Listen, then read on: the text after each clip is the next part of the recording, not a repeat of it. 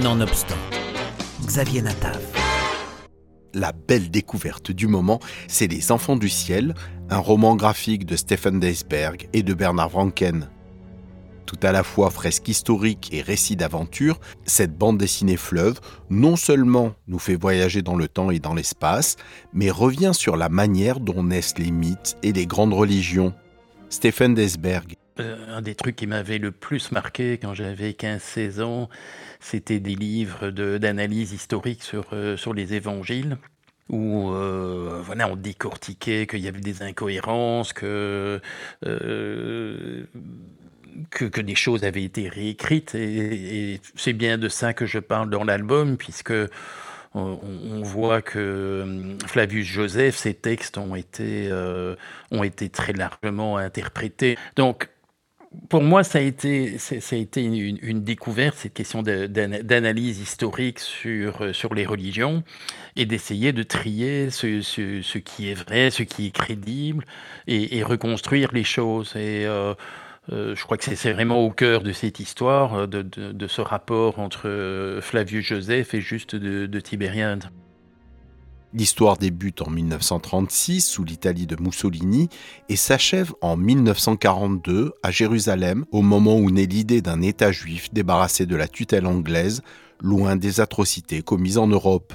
Un archéologue qui veut s'éloigner du régime fasciste de Mussolini part pour l'Égypte pour mettre à jour le mystère historique du ralliement du peuple juif à l'Empire romain au premier siècle de notre ère. Je, dirais que bien sûr, il y a un travail de, j'aime pas beaucoup le terme, mais de, documentation, euh, mais il, ne vient pas sur rien, il ne vient pas juste, tiens, voilà, ça c'est un bon sujet, je vais, euh, je vais me documenter là-dessus. C'est un sujet ou des sujet qui me passionne depuis fort longtemps. J'ai eu l'occasion d'y revenir à, plusieurs époques. Euh, aujourd'hui, euh, j'ai trois de mes fils qui sont passionnés par l'histoire et par des périodes différentes. nous avons de grandes discussions euh, où je me rends compte d'ailleurs qu'ils m'ont dépassé sur plusieurs sujets. Mais oui, je, trouve que c'est tellement fascinant l'histoire parce que c'est pas juste reconnaître, euh, enfin, connaître des dates, euh, savoir s'y retrouver dans les événements, c'est reconstituer le passé. Euh, et, le passé nous échappe tellement vite. Euh, donc euh, c'est constant et, je, trouve que, alors, je vais pas dire qu'il y a de la vulgarisation dans, ce que je fais, je, suis un de mes fils qui est plus euh, spécialisé là-dedans, mais je, trouve que de, s'intéresser à une époque et d'essayer de, voilà, de se moi je pense que les gens vivaient comme ça à cette époque, je pense que tel événement, on doit pouvoir l'interpréter de cette manière-là et, le, et le transmettre au public de, de, manière directe sans en faire un travail d'expert. Euh, je trouve que c'est vraiment quelque chose de fascinant. alors chez moi, c'est vrai que le, côté religieux, je dirais pas, dirais pas qu'il prend le pas, mais en tout cas dans les périodes qui m'intéressent, c'est vraiment, c'est, vraiment quelque chose qui est, décisif pour moi. Dans ce très bel album One Shot de plus de 180 pages, Stéphane Deisberg développe une intrigue qui nous promène sur les territoires du futur État d'Israël avant la partition de la Palestine mandataire en 1948.